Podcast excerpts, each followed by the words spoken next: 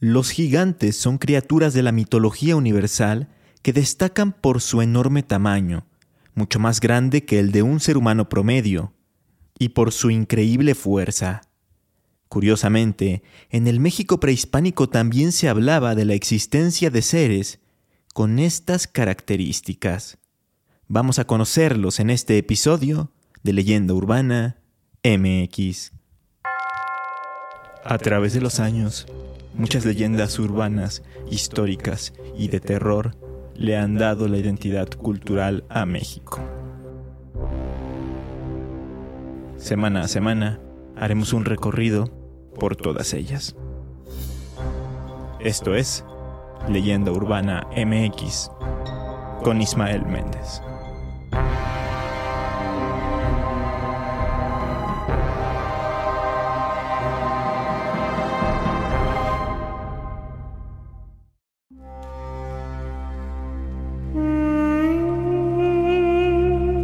Si observamos el Códice Vaticano, que data del siglo XVI y que, a pesar de su nombre, es originario de México, en una de sus láminas podemos encontrar una imagen muy particular, en la que un grupo de alrededor de 15 personas está arrastrando a lo que parece ser un gigante muerto, mismo que está amarrado con grandes sogas que sujetan su pecho, su cintura y sus piernas.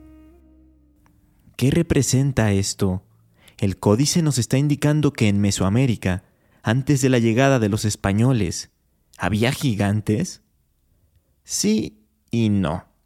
A pesar de que no haya evidencia arqueológica o científica que corrobore esto, sí que hay muchos relatos y leyendas de diferentes pueblos prehispánicos en las que se habla de ellos.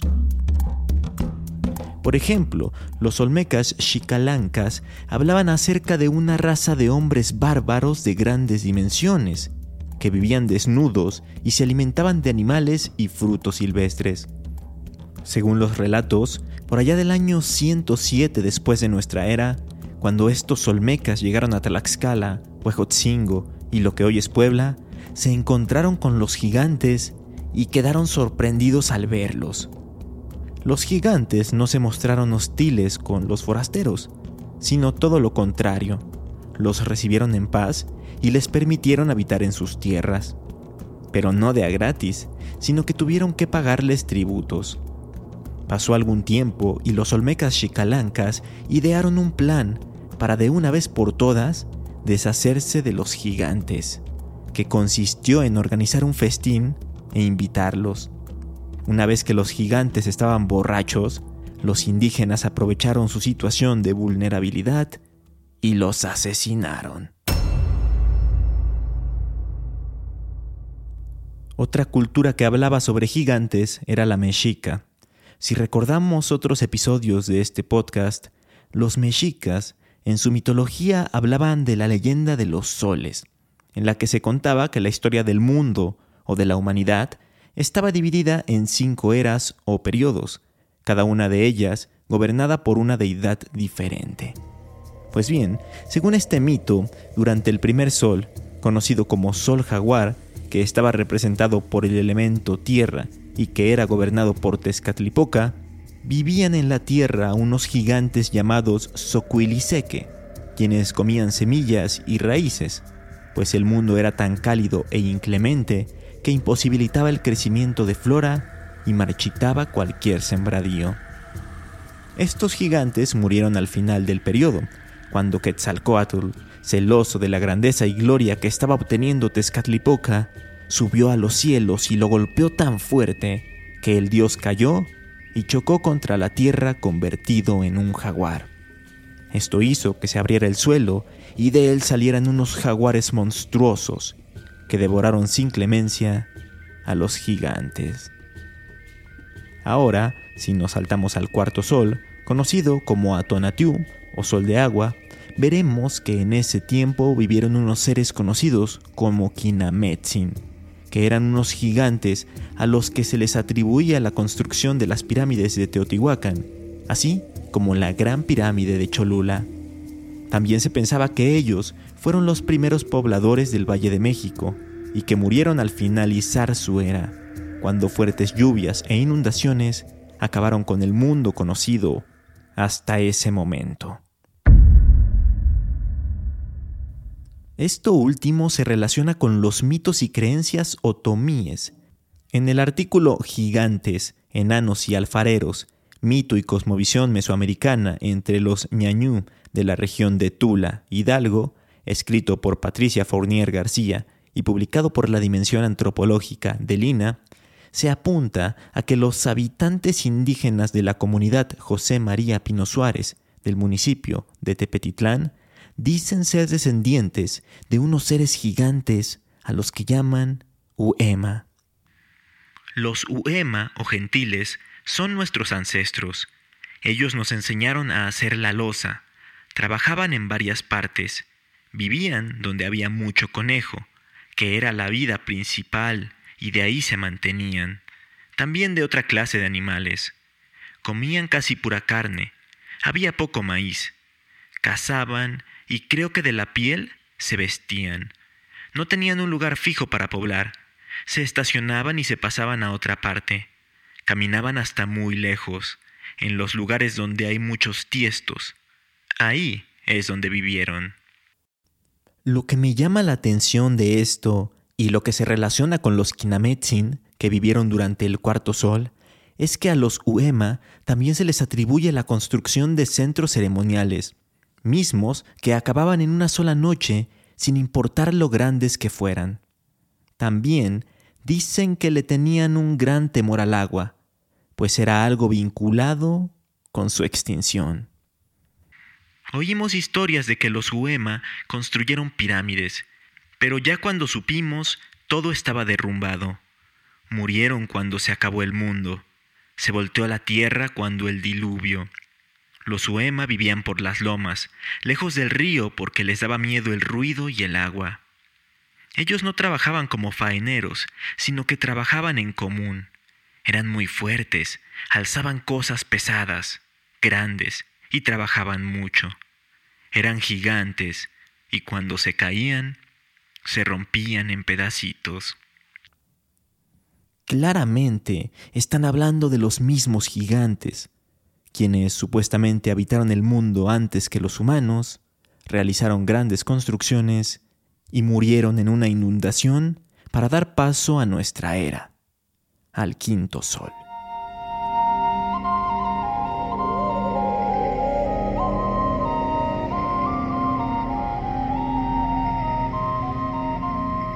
En varios códices, además del ya mencionado Códice Vaticano, se hace alusión a otros gigantes en el México prehispánico, como el Códice Borgia. Pero para mí, la más interesante de estas menciones es la que aparece en el Códice Chimalpopoca, específicamente en la sección de la leyenda de los soles. No se habla explícitamente de un gigante, pero son muchos los que han relacionado las palabras que ahí aparecen con uno de ellos. Uno al que vulgarmente se le conoce como el cadáver apestoso. De acuerdo con las interpretaciones, en una ocasión, un grupo de toltecas observó a un gigante que devoraba gente. Así que decidieron espiarlo, seguirlo y después asesinarlo.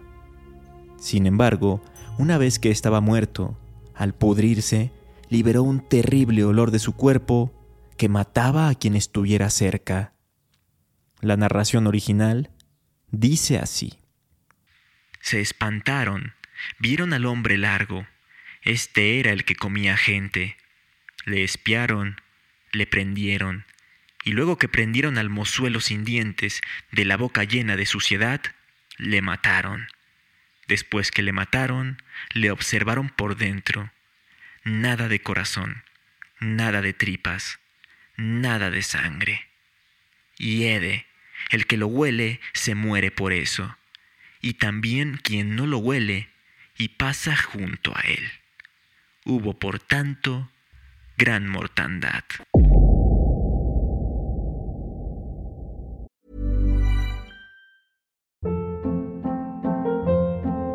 Hold up. What was that? Boring. No flavor. That was as bad as those leftovers you ate all week. Kiki Palmer here, and it's time to say hello to something fresh and guilt-free. Hello Fresh. Jazz up dinner with pecan-crusted chicken or garlic butter shrimp scampi. Now that's music to my mouth. Hello Fresh. Let's get this dinner party started. Discover all the delicious possibilities at hellofresh.com. How would you like to look five years younger? In a clinical study, people that had volume added with Juvederm Voluma XC in the cheeks perceived themselves as looking five years younger at six months after treatment. Look younger, feel like you. Add volume for lift and contour in the cheeks with Juvederm Voluma XC. Reverse signs of aging by adding volume to smooth laugh lines with Juvederm Volure XC. For important safety information and to find a licensed specialist, visit juvederm.com. That's J U V E D E R M.com. Not for people with severe allergic reactions, allergies to lidocaine, or the proteins used in Juvederm. Common side effects include injection site redness, swelling, pain, tenderness, firmness, lumps, bumps, bruising, discoloration, or itching. There's a risk of unintentional injection into a blood vessel, which can cause vision abnormalities, blindness, stroke, temporary scabs, or scarring. Talk to a licensed specialist to find out if it's right for you. Como podemos darnos cuenta, en el texto no se dice que ese extraño ser se trata de un gigante, pero se da a entender cuando se le describe como el hombre largo. Siguiendo con los toltecas, hay otro mito en el que Tezcatlipoca abandona el cuerpo de un gigante en la ciudad de Tula. Para sacarlo de la zona, varios hombres lo amarran con grandes sogas y lo arrastran. Pero mientras hacen esto, se abre un hoyo en la tierra y los toltecas caen, muriendo en el acto. Regresando al tema de los códices, en uno de los más famosos, el Códice Florentino, hay algo que se ha malinterpretado. En él, Fray Bernardino de Sahagún habla de que durante la conquista, entre los guerreros de Tlatelolco, había un gigante que luchaba con fiereza y que agarraba piedras y las lanzaba hacia los españoles. Pero por lo visto, en ningún punto se dice que era un gigante. Se habla, eso sí, de su valentía y de su forma de luchar. Vinieron los bergantines al barrio que se llama Xocotitlán, y como llegaron a tierra, saltaron en tierra por el barrio delante peleando. Y como vio aquel capitán indio, llamado Tzilacatzin, que entraban peleando, acudió a ellos con otra gente que le siguió, y peleando los echaron de aquel barrio, y los hicieron volver a los bergantines. Si ustedes hacen búsquedas en Internet relacionadas con gigantes en México, van a encontrar páginas web y blogs en los que se asevera que Silacatzin en efecto era un gigante. Argumentan que así fue descrito en el libro La visión de los vencidos, editado por Miguel León Portilla. Pero eso es totalmente falso. Yo abrí mi copia del libro y, si bien sí se menciona a este guerrero, nunca se habla de que sea un gigante. A lo mucho, se dice que era alguien que nunca retrocedió en la batalla y que llenaba de pavor a los enemigos. Tzilacatzin, gran capitán, muy macho, llega luego. Trae consigo bien sostenidas tres piedras. Luego con ellas ataca, las lanza a los españoles. Ellos iban en el agua, estaban dentro del agua y luego se repliegan. Y este Tzilacatzin era de grado otomí. Era de este grado y por eso se trasquilaba el pelo a manera de otomíes. Por eso no tenían en cuenta al enemigo, quien bien fuera, aunque fueran españoles. En nada los estimaba, sino que a todos llenaba de pavor. Seguramente solo se trataba de un guerrero muy corpulento, de gran físico, pero nada que ver con un gigante. No obstante, y a pesar de que acabamos de desmentir esto, los españoles sí que creían en las historias sobre gigantes que habitaron en el nuevo continente. No solo por los relatos que escucharon de boca de los nativos, sino porque les parecía increíble que seres humanos comunes y corrientes hubieran hecho construcciones tan grandes como las pirámides. Además, con el paso del tiempo fueron testigos de hallazgos de huesos de un tamaño descomunal, que creyeron habían pertenecido a seres humanos. Por ejemplo, Jerónimo de Mendieta, en su Historia Eclesiástica Indiana, escribió que en la Nueva España, en tiempos antiguos, hubo gigantes y que le parecía algo muy cierto porque en esta tierra se habían hallado huesos muy grandes, que incluso recordaba que al virrey Luis de Velasco le llevaron huesos y muelas de terribles gigantes. Fray Andrés de Olmos contó que en cierta ocasión vio en el palacio del virrey Antonio de Mendoza huesos del pie de un gigante en el que cada dedo medía un palmo de alto, cosa que lo dejó totalmente asombrado.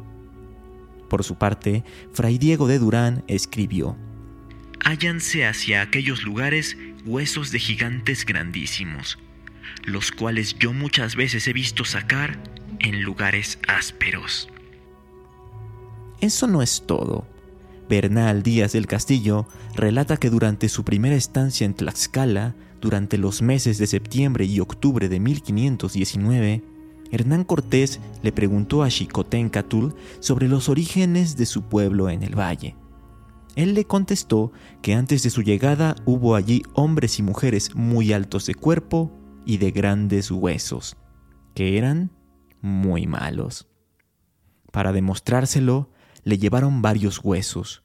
Uno de ellos era un fémur, al que describió de la siguiente manera. Era muy grueso, el altor del tamaño como un hombre de razonable estatura, y aquel hueso era desde la rodilla hasta la cadera. Yo me medí con él, y tenía tan gran altor como yo, puesto que soy de razonable cuerpo.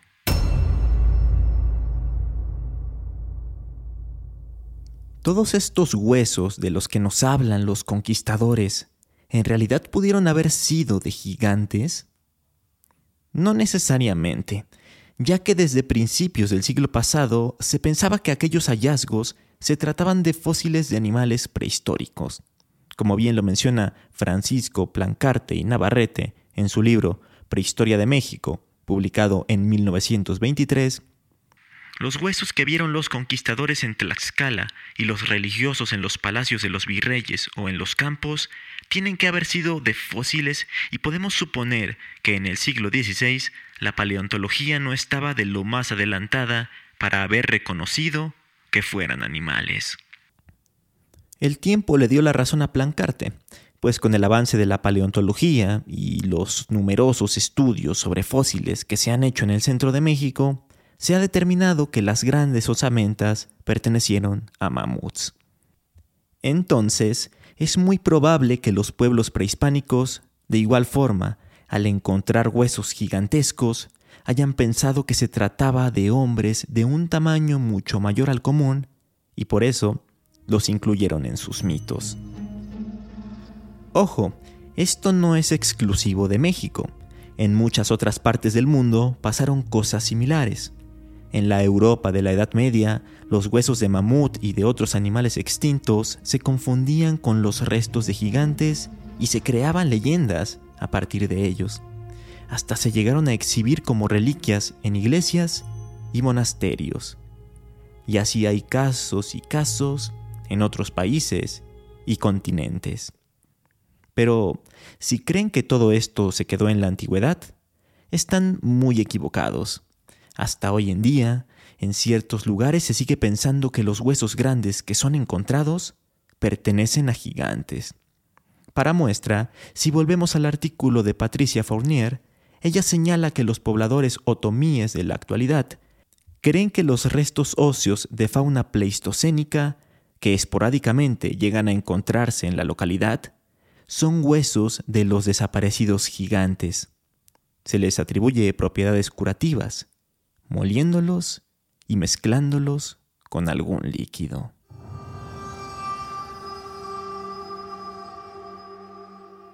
¿Ustedes qué creen? ¿Todos los huesos de grandes dimensiones han pertenecido a animales extintos o en verdad algunos de ellos son de auténticos gigantes? Háganmelo saber a través de redes sociales. Me encuentran como Leyenda Urbana MX en Facebook e Instagram o como arroba leyenda UMX en Twitter. En cuanto a recomendaciones de obras relacionadas con gigantes, hay de dónde elegir. Están desde los cuentos y libros clásicos como Jack y las habichuelas mágicas o los viajes de Gulliver de Jonathan Swift, hasta cosas más modernas como la película Mi buen amigo el gigante. Pero sin duda, lo que yo les recomiendo al 100% es el episodio El gigante de las botas rojas de la serie animada Los cuentos de la calle Broca, que narra las aventuras de un gigante que se enamora de una mujer normal y que busca convertirse en un humano para poder casarse con ella. Sé que la mayoría de los que me escuchan están en un rango de edad más o menos similar al mío, así que si ven el capítulo, seguro revivirán su infancia. Y mientras lo hacen, yo doy por finalizado este episodio que, créanme, me llevó muchísimo tiempo terminar a pesar de ser un tanto más corto. Nos escuchamos en un par de días con más historias y leyendas. Hasta entonces.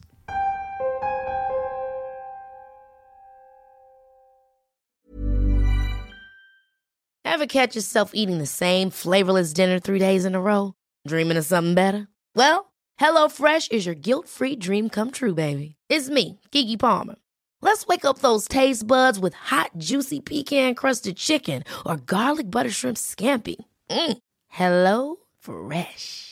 Stop dreaming of all the delicious possibilities and dig in at HelloFresh.com. Let's get this dinner party started.